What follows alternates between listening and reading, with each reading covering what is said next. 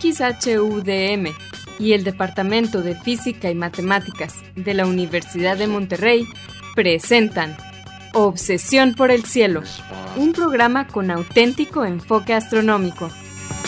Muy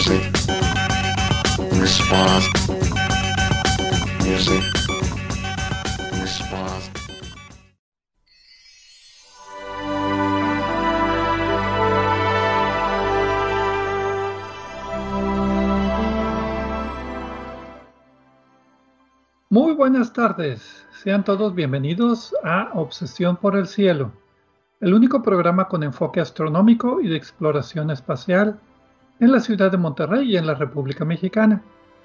Un servidor, Pedro Valdezada, profesor adjunto de astronomía del Departamento de Física y Matemáticas en la Universidad de Monterrey, les desea la más cordial bienvenida a este programa número 1003 de Obsesión por el Cielo con fecha del martes 21 de febrero del año 2023. En este programa comentaremos y pondremos en perspectiva algunas de las noticias que se relacionan con el estudio del universo y con la exploración del espacio que se dieron a conocer en estas últimas dos semanas más o menos. Y para esto quiero darle la bienvenida a mi coanfitrión Edgar Armada. Muy buenas tardes Edgar. Hola Pedro, muy buenas tardes y buenas tardes a todos nuestros amigos de Obsesión por el Cielo. Gracias por acompañarnos este martes en un nuevo programa, el programa 1003. Eh, aprovecho como siempre para saludar a nuestros amigos de Radio UDEM que se aseguran de que la transmisión salga perfectamente por el, por el 90.5 de FM Radio UDEM en la ciudad de Monterrey como todos los martes de 7 a 8 pm. Hoy le toca a Salia Simón, a Marco Cobos y a Vicente Magallanes. A ustedes y a todos los demás en Radio DEM les agradecemos su apoyo y pues los tenemos siempre muy presentes. Si quieren comunicarse con nosotros, lo pueden hacer a través de nuestro correo electrónico de obsesión por el cielo. Obsesión por el cielo es en minúsculas y sin acentos. Tampoco hay espacios.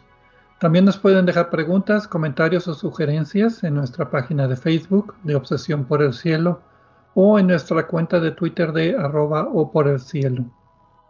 Si quieren escuchar programas anteriores, también lo pueden hacer visitando nuestra página de internet de obsesiónporelcielo.net. Ahí encontrarán las ligas de cada programa que se almacena en formato de podcast y que distribuimos gratuitamente a través de nuestro sitio de hospedaje de podcast de Podbean. En obsesiónporelcielo.net también podrán encontrar cuatro audios que titulamos Un paseo por el cielo. Este fue un proyecto auspiciado por la Unión Astronómica Internacional y consiste de una serie de audios en español que describen las constelaciones, sus mitologías y los objetos de interés que encontramos en ellas. Son cuatro, uno para cada estación del año. Bien, Edgar, ¿cuáles fueron las noticias astronómicas que nos parecieron más interesantes para comentar en este programa? Pues esta semana muy interesantes noticias, Pedro.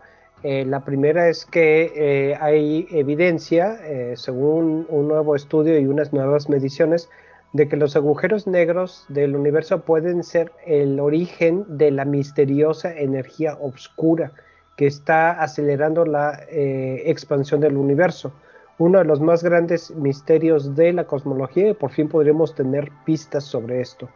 Después vamos a platicar de una kilonova simétrica. Las kilonovas son cuando hay fusiones eh, entre estrellas de neutrones, son uno de los cataclismos más violentos del universo y por su naturaleza no deberían de, deberían de ser eh, explosiones con ciertas asimetrías y se ha encontrado una recientemente observada que es completamente simétrica y esto pone a los modelos que tenemos en aprietos. Es una plática, va a ser una plática muy, muy interesante. Muy bien, pero como siempre vamos a comenzar el programa con la sección de Explorando las Estrellas con Loni Pacheco. En esta sección, Loni, que también es anfitrión del canal de YouTube de Cielos Despejados, nos platica sobre los eventos astronómicos más vistosos que podremos observar en el cielo durante la siguiente semana. Adelante, Loni, por favor.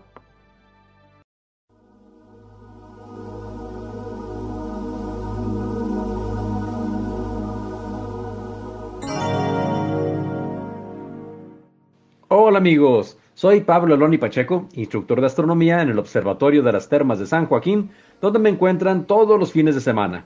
También soy conductor del canal de YouTube Cielos Despejados, tu canal de ciencia y astronomía en español. Bienvenidos a este espacio dedicado a los eventos celestes venideros. Esto es del 21 al 28 de febrero de 2023. Los horarios estarán dados en tiempo del centro, que es válido para Monterrey, Guadalajara y Ciudad de México. Esta semana, la luna cruzará las constelaciones de Aquarius, Pisces, Cetus, Aries y Taurus, puras constelaciones relacionadas con el agua, y que justo por eso es una región celeste conocida como el mar. Pero Aries y Taurus son mamíferos terrestres. Es verdad, pero según los mitos antiguos eran criaturas fantásticas, capaces de cruzar el mar nadando o volando. Temprano en la noche del martes 21 de febrero, no se pierdan el espectáculo de ver a la luna recién nacida dibujando una creciente delgada, haciendo desfile con el lucero de la tarde y el coloso del sistema solar, es decir, la luna con Venus y Júpiter sobre el horizonte suroeste. La conjunción de la luna con Venus, en tiempo universal, será el 22 de febrero a las 7.57 horas, con una separación angular aparente de 2.1 grados. Al anochecer del miércoles 22 de febrero, desde las seis y media de la tarde, no se pierdan la cercana conjunción que hará la Luna con Júpiter. Unos binoculares nos permitirán encontrar al gran planeta brillando como si fuera una estrella consorte. Mucho antes de oscurecer, pasarán las horas y los veremos dirigirse hacia el horizonte cada vez más separados. En tiempo universal, la conjunción de la Luna con Júpiter acontecerá el 22 de febrero a las 21.58 horas, con una separación angular aparente de 1.2 grados. La noche del domingo 26 de febrero, la luna parecerá estar descansando entre los cúmulos estelares más grandes de Taurus, las Pléyades y las Yades. En tiempo universal, la conjunción de la luna con las siete cabrillas acontecerá el 26 de febrero a las 14.42 horas, con una separación angular aparente de 2.2 grados. Cada madrugada, a partir de las seis y media de la mañana, los invito a, recibir al dios mensajero. El planeta Mercurio aparecerá muy cerca del horizonte noreste, tan escurridizo que pasa desapercibido para muchos. Los demás planetas son visibles al anochecer. Estos son Venus, Marte, Júpiter, que los podremos encontrar desde las 6.45 de la tarde. Venus es muy brillante y cada día que se acerca aumenta su luminosidad. De hecho, si supiéramos exactamente dónde buscarlo, cuando el cielo está despejado y no haya bruma ni contaminación, lo podríamos observar a simple vista a plena luz del día. Y si no, desde las seis y media de la tarde lo encontraremos fácilmente con sus bellos destellos sobre el atardecer. En el telescopio no se verá redondo como una canica, sino ovalado como un melón.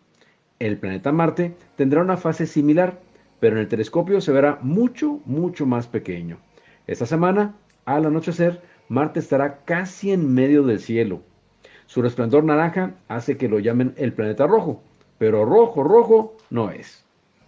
Que no se me escape también mencionar al coloso del sistema solar. Júpiter será el punto brillante que veamos arriba de Venus. Y presten atención, pues cada tarde que pase, la distancia aparente entre ambos planetas se irá reduciendo hasta que se crucen en nuestra línea de visión. En el telescopio a Júpiter lo veremos cruzado por cinturones de gas oscuro y rodeado por cuatro astros menores, sus más grandes satélites naturales. Tiene casi 100, pero estos son enormes en comparación. Adentro de uno solo de estos cabrían todos los demás. El lunes 27 de febrero, a las 2 de la mañana con 6 minutos, la luna estará en fase de cuarto creciente, iluminada por la mitad y exhibiendo los mares que, con mucha imaginación, dibujan el contorno de la famosa liebre. Sin embargo, no hay que esperar hasta la madrugada, se verá desde temprano en la noche. En tiempo universal, la fase cuarto creciente de la luna acontecerá el 27 de febrero a las 8.6 horas. Mi fanpage de Facebook es Diagonal Divulgador de Astronomía, seguido y sin espacios. Les recomiendo también darse una vuelta por la página de la Sociedad Astronómica de Monterrey. Los espero la próxima semana en Explorando las Estrellas con Loni Pacheco. Yo como siempre agradezco su amable atención y les deseo cielos despejados.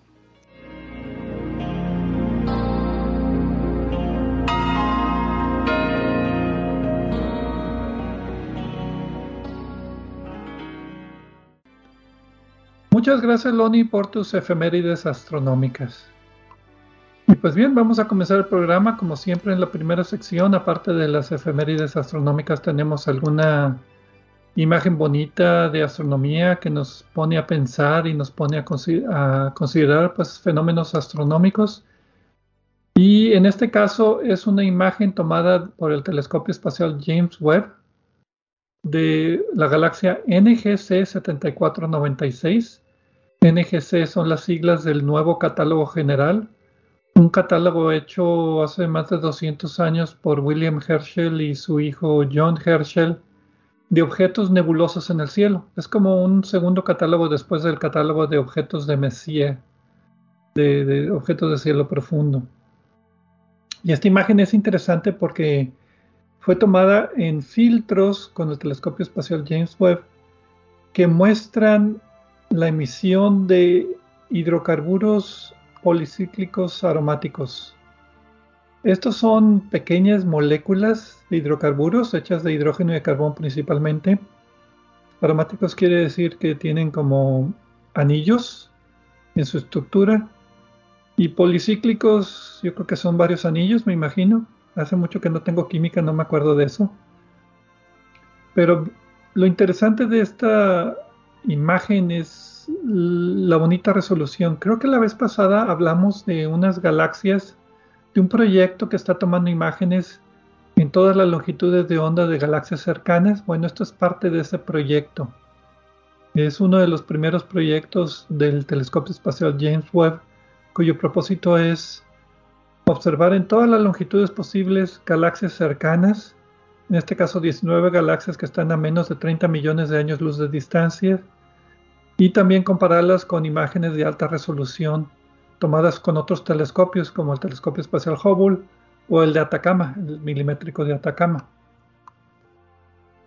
Y, en este caso, eh, bueno, eh, quería comentar, los eh, hidrocarburos policíclicos aromáticos básicamente son moléculas que tienen como sus bloques de construcción anillos bencílicos. seguramente si han visto diagramas de, de, de moléculas, eh, han visto estos anillos que son en general planos y es una familia de compuestos orgánicos.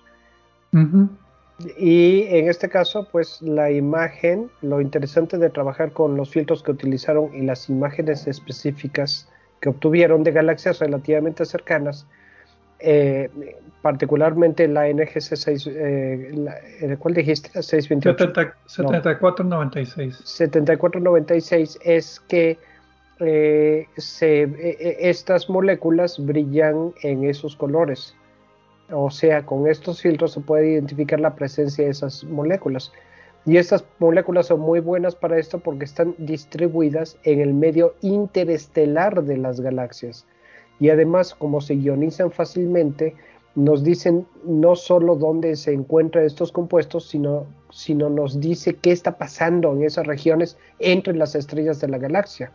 Entonces, con estas imágenes, pues podemos observar eh, básicamente lo que está pasando entre las estrellas en, las galaxias estudiadas. Para los que nos escuchen en podcast, la voy a poner como imagen de que ilustre este programa.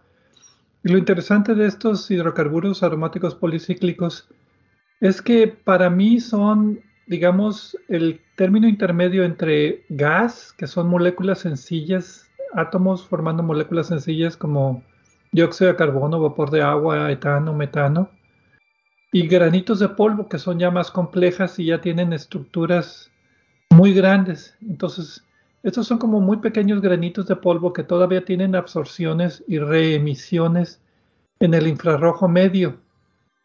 Entonces, son como líneas de emisión de la vibración de las moléculas. Y eso nos dice el tamaño de la molécula, si está ionizado o no, qué estructura tiene más o menos. Granos más grandes de, polvo no lo pueden hacer. Y además son muy frágiles y no son muy abundantes porque fácilmente se destruyen y se vuelven a, componer o se vuelven a ensamblar.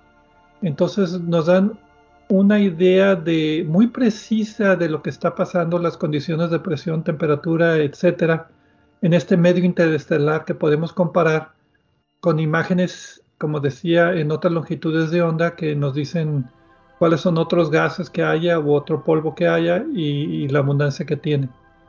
Entonces, como decía, la idea es tener estas imágenes en diferentes longitudes de onda que nos, dicen un poquito una historia diferente, pero si juntamos todas las imágenes nos pueden decir la historia de lo que está pasando en este medio interestelar, dónde se están formando estrellas, dónde están las explosiones de supernova, qué hacen las ondas de choque, las ondas de densidad de los brazos espirales, etc. Son imágenes, aparte de informativas, muy bonitas. Y hay que decir eh, que estamos, eh, eh, hay que enfatizar que estamos hablando del medio interestelar, el espacio que hay entre las estrellas, de manera que ah, ah, no está completamente vacío, pero casi. Son, son compuestos distribuidos muy tenuemente. Desde luego, también para completar esta, esta investigación, pues ayuda la gran resolución tanto de la imagen que tú mencionas, tomada con el telescopio espacial James Webb, como de las imágenes de otras galaxias, eh, eh, donde se utiliza la misma técnica para estudiar con el telescopio eh, de ALMA en, en, Atacama, en Chile, ¿no? En ondas de radio. Entonces, la gran resolución que tiene, pues los dos instrumentos nos permite ver galaxias con resoluciones que antes no era posible, no era práctico. Sí, anteriormente el único telescopio que podía hacer estas observaciones era el telescopio Spitzer, que estaba en órbita de la Tierra, pero que, y que tiene un, tuvo un diámetro de 80 centímetros, pero que ya no está funcionando. Entonces con el telescopio espacial James Webb tenemos por lo menos 8 veces más resolución espacial y pues más detalle para poder comparar. Bueno, vamos entonces a una pausa y regresamos entonces con la primera noticia sobre hoyos negros, expansión del universo y energía oscura. Regresamos.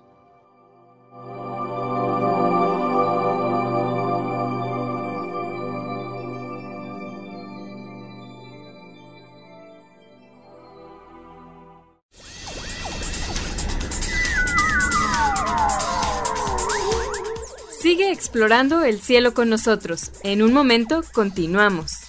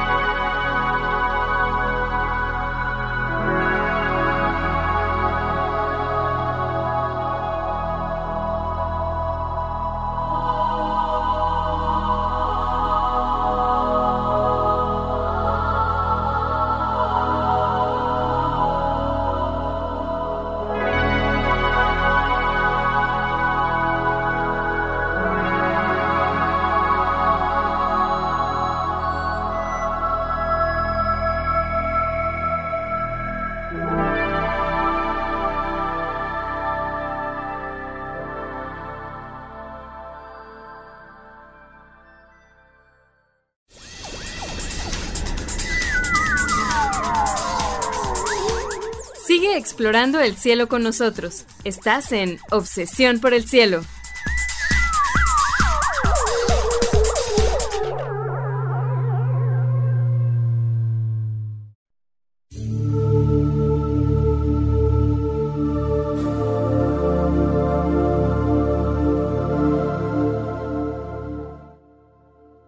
Regresamos a Obsesión por el Cielo con las noticias astronómicas de esta semana un servidor Pedro Valdés, junto con Edgar Armada. En la primera parte del programa hablamos acerca de unas imágenes muy bonitas tomadas longitudes de onda muy específicas por el telescopio espacial James Webb y cómo se pueden comparar con otras imágenes de otros telescopios, pero con similar resolución para tratar de entender el medio interestelar en esas galaxias cercanas a nuestra Vía Láctea. Y también Loni Pacheco nos ofreció sus efemérides astronómicas. Y pues ahora vamos a hablar acerca de un tema pues bastante críptico, por lo menos para mí un poco difícil de entender, porque tiene que ver con la cosmología.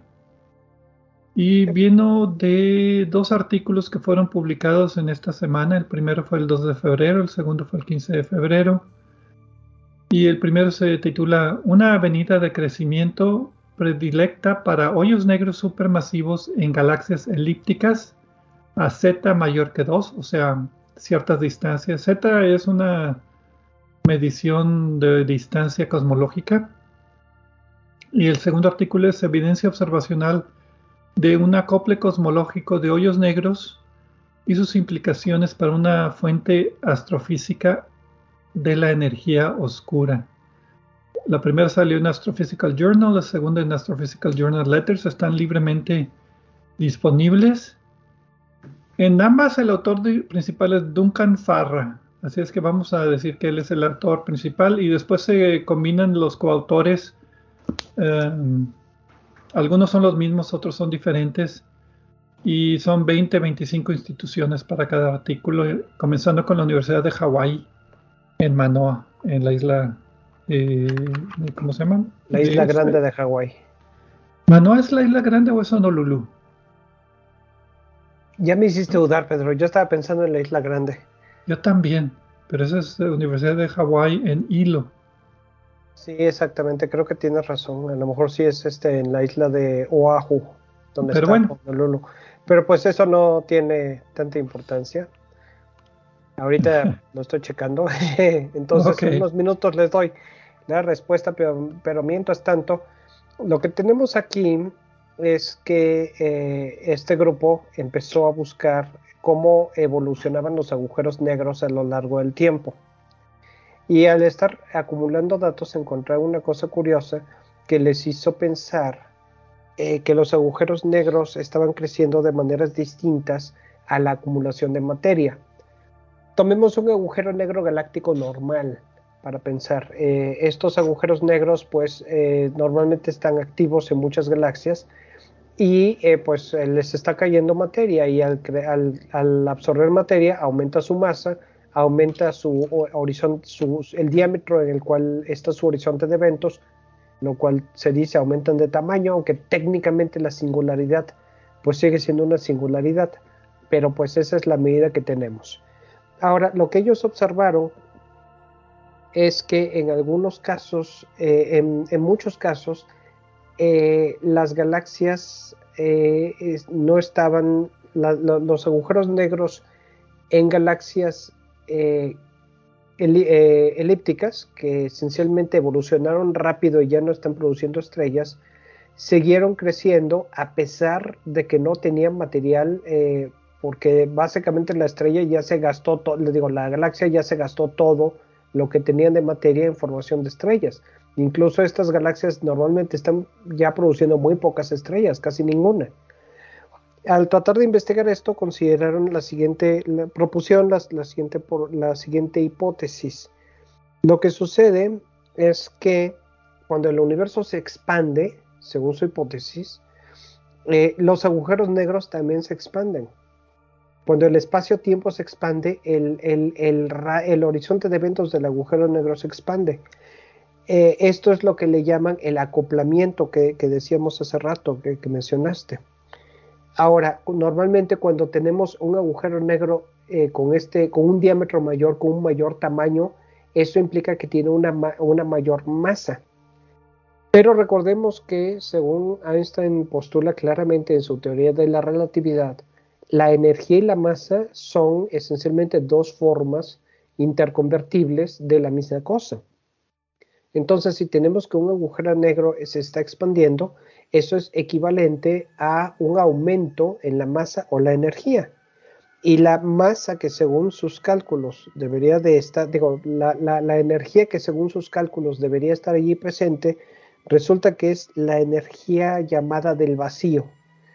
Esta, energía del vacío, eh, en su definición más simple, es la energía eh, cero, de nivel cero, el mínimo nivel de energía que puede existir en el universo.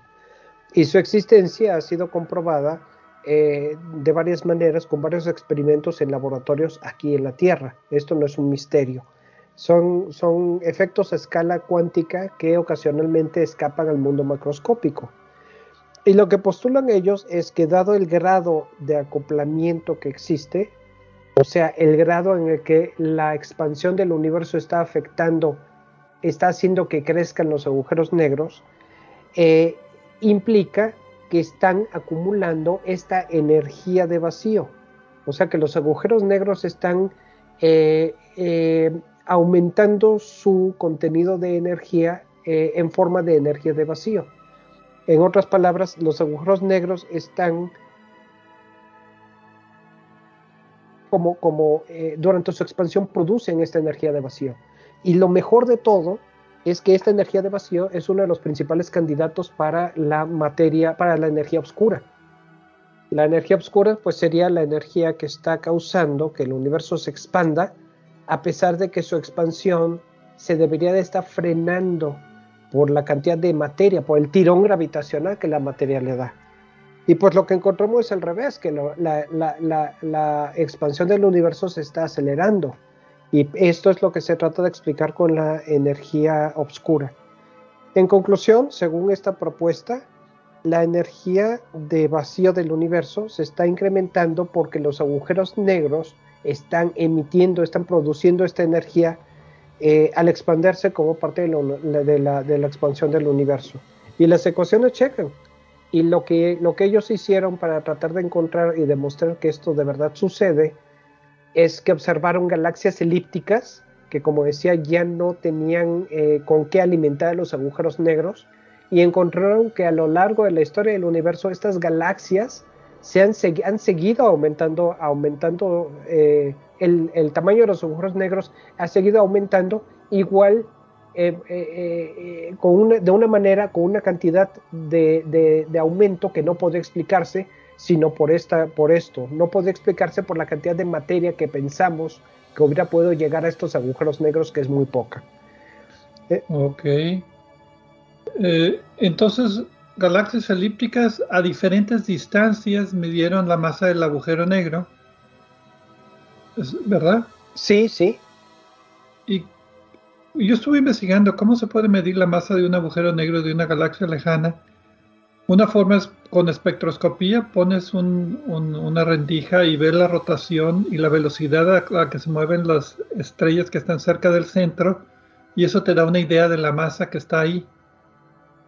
Entonces midieron a diferentes distancias en estas galaxias donde ya no hay actividad, o sea que el hoyo negro supermasivo en el centro, si aumenta la masa no es por adquisición de materia, sino sería por otras consecuencias y encuentran una relación que el aumento de la masa de los agujeros negros supermasivos en galaxias elípticas más cercanas es demasiada para que sea causada por absorción de materia normal y está entonces acoplada con la expansión del universo.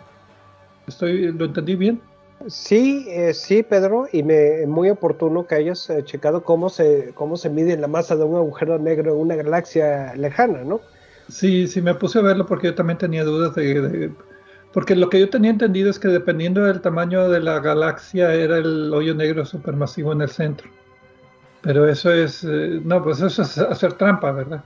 Sí, eso es hacer trampa y, y, sí hay una relación que trata de expresar eso, ¿no? Eh, lo que lo interesante aquí para poderlo para poderlo resumir porque eso técnicamente es mucho más complicado de lo que expliqué en mi monólogo pero la, la, base la base es esta la expansión del universo hace que los agujeros negros se expandan al, expandirse, los, al crecer los agujeros negros, producen energía de vacío. Eh, la energía de vacío que encontraron estudiando estas galaxias elípticas es suficiente para explicar justamente, eh, vaya, es una distribución de probabilidades, pero el centro de esa distribución explica la energía oscura que se ha observado que existe en el universo. En pocas palabras, casi por, de hecho, por accidente, encontraron una posible explicación de qué es lo que podría ser la causa de la, de la energía oscura. Y lo mejor de todo es que no requiere nada nuevo. Ya tenemos los agujeros negros, ya tenemos eh, la física, o sea, simplemente es algo que no habíamos visto, que estaba allí, pero que ya entendemos bastante bien. Y también explica el hecho de que los hoyos negros supermasivos, siempre las teorías han tenido problemas tratar de explicar cómo se forman tan rápido. Eh, porque pues, las teorías normales implica que es absorción de materia de la galaxia. Y eso es cierto, pero hasta si el hoyo negro es primordial, por ejemplo, la expansión del universo al inicio del universo pues haría que el hoyo negro pues aumentara de masa por este acoplamiento con la expansión del universo más rápido que la masa que adquiere del material cercano. ¿Sí me explico? Sí, sí. Pero también se me hace un poquito circular, o sea, los hoyos negros supermasivos crecen principalmente por acoplamiento de la expansión del universo y esto causa la energía oscura, que es la que causa la expansión del universo y la aceleración del universo. Se me hace un poquito circular eso. Eh, sí, eh, a, mí también. Y hay una cosa que no debemos de perder de vista y es que esto requiere un cierto cambio en, la, en los modelos actuales de evolución de los agujeros negros a largo plazo. A largo plazo estoy hablando de miles de millones de años, eh, simplemente porque ya no, los agujeros negros esencialmente ya no serían, ya no contendría una singularidad en su, en su centro, y esta singularidad estaría eh, reemplazada por la energía oscura. Y esto posiblemente tenga eh, consecuencias ya en, otras explicaciones y otros modelos que se limitan solo a los agujeros negros en sí. Va a haber que ver qué reacciones tenemos en las próximas semanas y meses y años a esta propuesta, ¿no? Sí, porque esto es enorme. el hecho de que no haya singularidad en el centro pues he estado dando mis clases mal porque siempre el hoyo negro es una singularidad y un horizonte de eventos a un radio de Schwarzschild que depende del tamaño, bueno, de la masa de la singularidad y ahora estamos diciendo que no es una singularidad, sino que energía de vacío. Pues ¿Qué pasa cuando la materia, cuando, qué pasa cuando la materia entra a un hoyo negro? Pues ahora parece que se convierte en energía. No, nosotros no seríamos los únicos que estamos mal. Nosotros y los que no somos nosotros también, ¿no? Pero bueno, wow. No, pues como tú dices, este puede tener repercusiones muy importantes estos dos artículos. Habría que ver, esperar confirmación y como tú dices, reacciones de los que sí saben de esto, no nada más de nosotros. Eh, de los que sí saben y los que saben cosas que los autores no saben, los que trabajan más de cerca de agujeros negros, ¿no? Eh, y, y, este teorías, teoría cuántica y todo esto, ¿no? Hay, muchas otras disciplinas que pueden aquí aportar y decir, ah, pero tenemos este problema, ¿qué pasa en ese caso? Entonces vamos a ver en los próximos, como digo, días, semanas, meses y años, a ver qué, qué, sale de nuevo, ¿no? Eh, para regresar a una cosa que mencionamos hace rato, sí tienes razón, Manoa es, un, eh, es uno de los valles estos que están al norte de Honolulu. Ok. Bueno, qué bueno que chicaste. Al, norte de la ciudad de Honolulu, en la isla de Oahu. Me equivoqué de isla, una disculpa a nuestro público. Sobre todo los que viven allá. Bueno, vamos a una pausa. Ya nos pasamos de tiempo, vamos a una pausa y regresamos con otra noticia acerca de Kilonovas.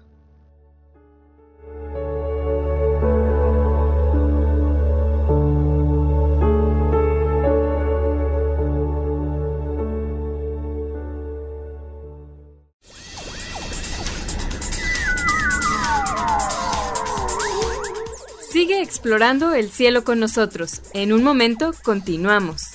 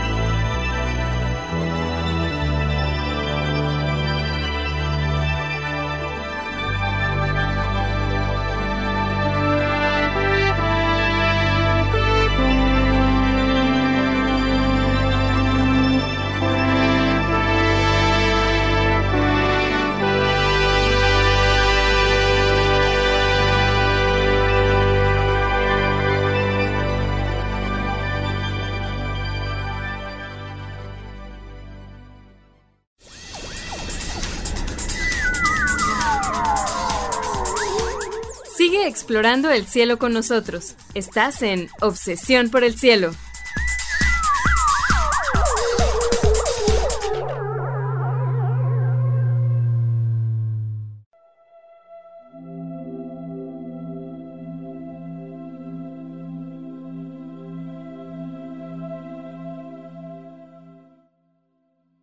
Regresamos a Obsesión por el Cielo con las noticias astronómicas de esta semana. Edgar Armada y un servidor, Pedro Valdés. En la parte primera, bueno, en la primera parte del programa, Loni Pacheco nos presentó sus efemérides astronómicas y hablamos de unas imágenes muy bonitas de galaxias cercanas de muy alta resolución, tomadas en diferentes longitudes de onda con el telescopio espacial James Webb y cómo están utilizando estas imágenes junto con otras imágenes de otros telescopios en otras longitudes de ondas para entender la estructura del medio interestelar de las galaxias cercanas. Muy bonitas imágenes. Yo creo que en el futuro habrá más de estas. Pues sí, Pedro, sí. En la, eh, termina de decirlo, me adelanté. Ah, sí, no hay problema. En la segunda parte del programa hablamos acerca de estos dos artículos muy interesantes que describen el crecimiento de la masa de los hoyos negros supermasivos en los centros de galaxias, no por uh, acreción de materia de, estrellas y gas cercano, sino por un acoplamiento con la expansión del universo. Y esto pues también sugería que parte de la expansión del universo se debía a esta, o sea, la energía oscura. Bueno, Básicamente la idea es que la energía oscura no existe, que este efecto es producido por estos hoyos negros supermasivos que tienen esta energía que adquieren por el crecimiento de... Ya me hice bolas. Bueno, la, la conclusión que los agujeros negros producen energía eh, de vacío, que era uno de los, de los tipos de energía que se habían considerado como probables eh, componentes o incluso la esencia de la energía oscura. Y según los resultados de este grupo que ya platicamos, eh, la energía oscura, la energía, la energía de vacío que estos agujeros negros producen conforme se expanden por la expansión del universo, explicaría realmente la totalidad de la energía oscura. En pocas palabras, no es un tipo de energía nueva, simplemente es la energía del vacío que ya se había considerado como componente de la energía oscura, pero pues en este caso sus resultados dicen que lo explica todo. Ok, pero todavía falta ver toda la energía oscura. Es lo que iba a decir, todavía falta ver qué es la materia oscura. Eh, sí, es un tema extraño también, ¿no? Ok, bueno. Lo que él dijo, eso es lo que quería decir. Ahora sí. Cambiando de tema. Punto focal. Dos puntos, de, dos, exacto, punto focal. Como ustedes recuerdan, Punto Focal es nuestro programa en podcast, en el cual con el, doctor Gerardo Ramón Fox platicamos de varios temas de astronomía. Este programa es de más duración normalmente. Lo distribuimos solo en podcast. Pero si les gusta Obsesión por el Cielo, les va a gustar eh, Punto Focal. Entonces búsquenlo allí donde, eh, eh, donde encuentren los podcasts de Obsesión por el Cielo, en Podbean, que es donde normalmente los liberamos, o en las demás plataformas en donde se distribuye. ¿Cuál fue el último tema, Pedro? El último tema fue galaxias enanas. Sí, ya pronto vamos a hablar de otro. sí, ya vamos a, temas de sistema solar vamos a abordar próximamente. Así es, eh, eh, sale el primero de cada mes, estén pendientes y si no lo han escuchado, pues escuchen el, último que salió el primero de febrero. Muy bien, y ahora vamos a hablar acerca de una explosión de una kilonova. El título de la publicación es Simetría esférica de la kilonova AT 2017 GFO, guion, también conocida como GW 170817. Salió el 15 de febrero en la revista Nature. Los autores son Albert Snippen, Darach Watson, Andreas Boswein y otros cinco coautores, principalmente de la Universidad de Copenhague, en Dinamarca.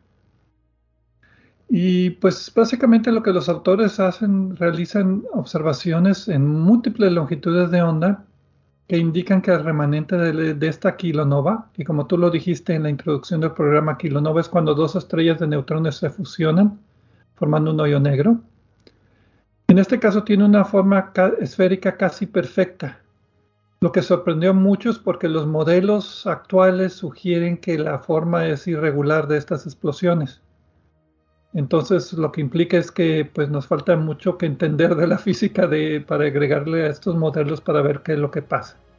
exceptuando las reacciones nucleares, esos, los modelos no son tan complicados, pero para que fuera una explosión, o sea, tenemos dos objetos esencialmente esféricos que cuando eh, chocan eh, pues tendrían que mantener, se mantienen, se mantienen hasta el, hasta el momento en el que se fusionan y crean una sola estrella, una sola mega estrella de neutrones con una masa demasiado alta para hacer una estrella de neutrones, lo cual obviamente no dura, pero es un poco de un misterio el cómo es que se forma esa, esa, esa sola mega estrella de neutrones, aunque dure unos milisegundos, ¿no? Eh, pero, Ahora, vamos un poquito para atrás. Las estrellas de neutrones son cadáveres de estrellas que ya explotaron como supernova. ¿Ok? Son estrellas masivas. Generalmente tienen entre una y dos veces la masa del Sol. Creo que el límite es 2.3 veces la masa del Sol, el límite de Chandrasekhar. O sea, de, ese para arriba, ¿no? No, para abajo.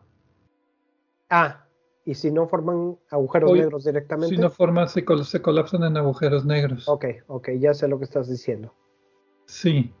Entonces, eh, son dos estrellas que eran binarias, que explotaron como supernovas y las estrellas de neutrones se van acercando, pero están orbitando.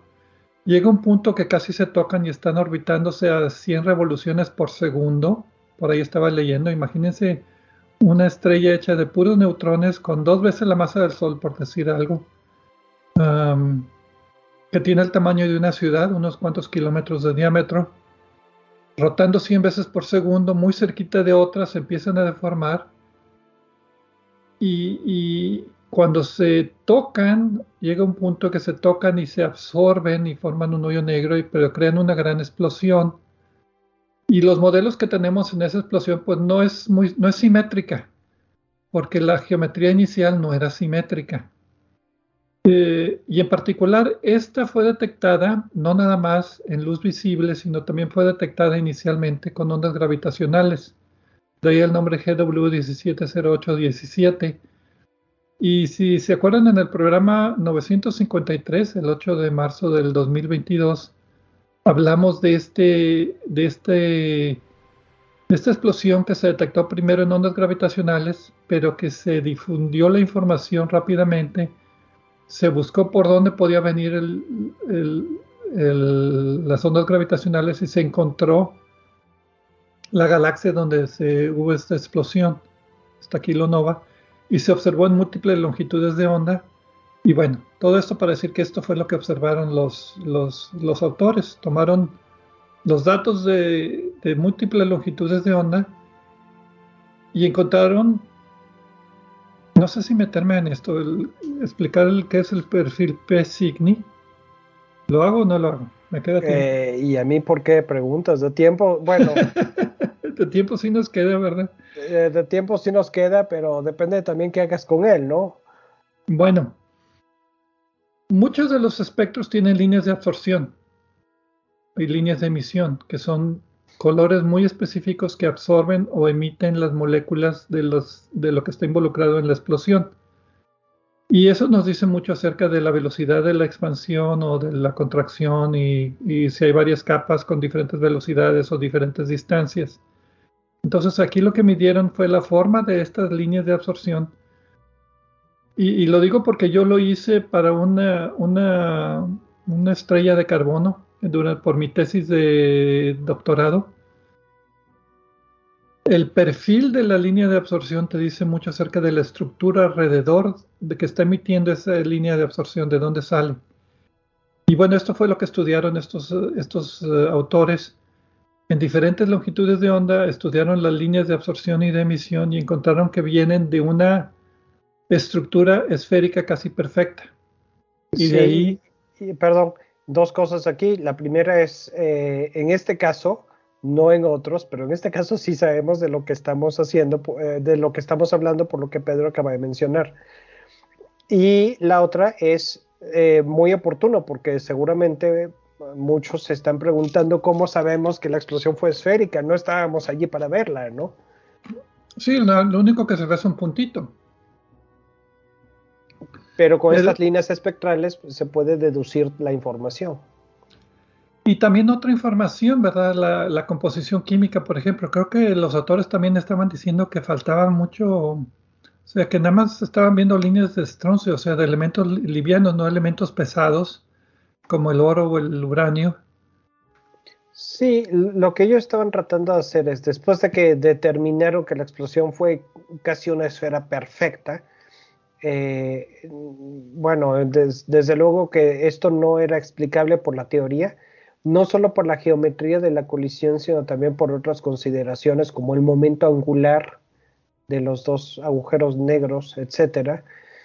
Pero empezaron a tratar de entender cómo se podría explicar esto y una de las propuestas que hicieron fue eh, que eh, posiblemente se emitieran en los milisegundos en eh, cuando dura la estrella de neutrones antes de convertirse, de colapsarse en un agujero negro que emite una gran cantidad de neutrinos y los neutrinos en estas cantidades se pueden convertir en protones y electrones y que esto fue lo que genera el exceso de elementos ligeros que observan. Eh, lo cual tiene otros problemas, pero es un buen principio para tratar de explicar, de explicar lo que observaron, que fue que no, no solo los elementos pesados estaban, estaban casi ausentes, sino que además la, la, distribución de estos elementos no era la que se podría explicar eh, en una explosión normal de estrellas de, de kilonova, nuevamente por la esfericidad, ¿no? Otra idea era que los campos magnéticos se fusionaron rápidamente y eso provocó una descarga de energía, una liberación de energía mucho más grande que la energía de la fusión. Y eso lo que haría es cualquier asimetría la haría simétrica instantáneamente. ¿Sí me explico? Sí, y eso también tiene sentido. De, entrada sabemos que las estrellas de neutrones suelen ser objetos altamente magnetizados eh, y pues ya hemos, ya hemos observado, eh, ya, ya, ya, ha habido otras instancias de fenómenos extraños en el universo que por no tomar en cuenta el magnetismo eh, se comportan de maneras diferentes a lo que los modelos predicen hasta que empezamos a tomar en cuenta el magnetismo.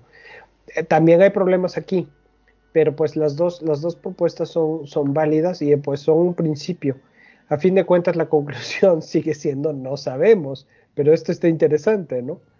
Sí, yo creo que la conclusión principal es de que las observaciones nos sugieren que nos falta algo en los modelos, alguna física que no hemos entendido, que no hemos tomado en cuenta, como tú decías, para incluirla en los modelos, para que nos dé esta estructura esférica. Entonces, pues sorprendente. Y va a haber más información de este. ha habido mucho. Hubo cuando fue esta supernova, creo que fue uno de los objetos más observados por todos los astrónomos del mundo. Y hay mucha más información ahí disponible que todavía no ha salido a la luz, que pues nos vaya a dar más pistas de lo que está pasando. Y conforme evolucione esta explosión, no sé si todavía se puede observar en alguna longitud de onda. Yo creo que ya no, ¿verdad? Está tan lejana. Yo pero bueno, no, pero no, la verdad. Pero puede haber otras pero puede haber otras. Creo que hasta dijeron que estas podrían ser una eh, candela estándar para medir distancias del universo. Tal como las explosiones de supernova tipo 1A, que esta podría ser otra de esas candelas estándar. Es otra de sus conclusiones interesantes. Si realmente estas explosiones son uniformemente simétricas, entonces eh, el brillo que les observamos va a ser, no va a depender de qué lado la estamos viendo, de qué aspecto tienen presenta hacia nosotros sino que va a ser un brillo uniforme. Y entonces, de acuerdo a cómo las veamos, podemos saber a qué distancias eh, eh, se encuentran y con eso, eh, pues, saber hacer mediciones sobre los objetos, las distancias cosmológicas ¿no? en el universo. ¿A qué, a qué distancia se, estrella, se encuentra la galaxia donde ocurrió? Muy bien. Y pues bueno, ¿alguna otra idea de esta kilonova? No de la pero el programa en general me gustan los programas donde hablamos cosas que no sabemos qué son.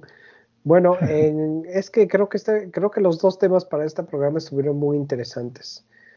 Muy, muy esotéricos. aunque no podamos explicar todo, eh, son cosas muy interesantes. O sea, energía oscura, ¿qué, qué es eso? ¿Cómo?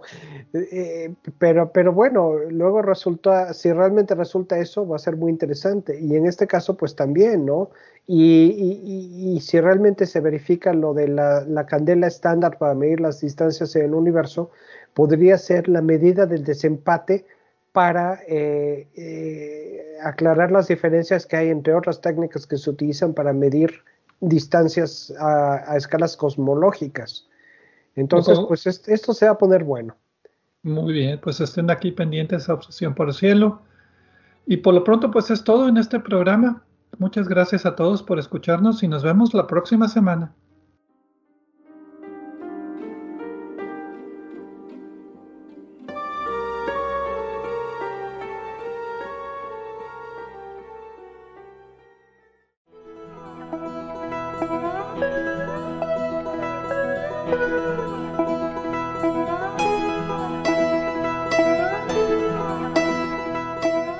Les recordamos que a través de nuestra página en Facebook de Obsesión por el Cielo pueden encontrar vínculos a sitios con más información sobre el programa de cada semana.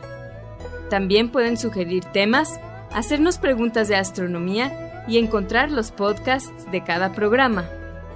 Gracias por acompañarnos en una edición más de Obsesión por el Cielo.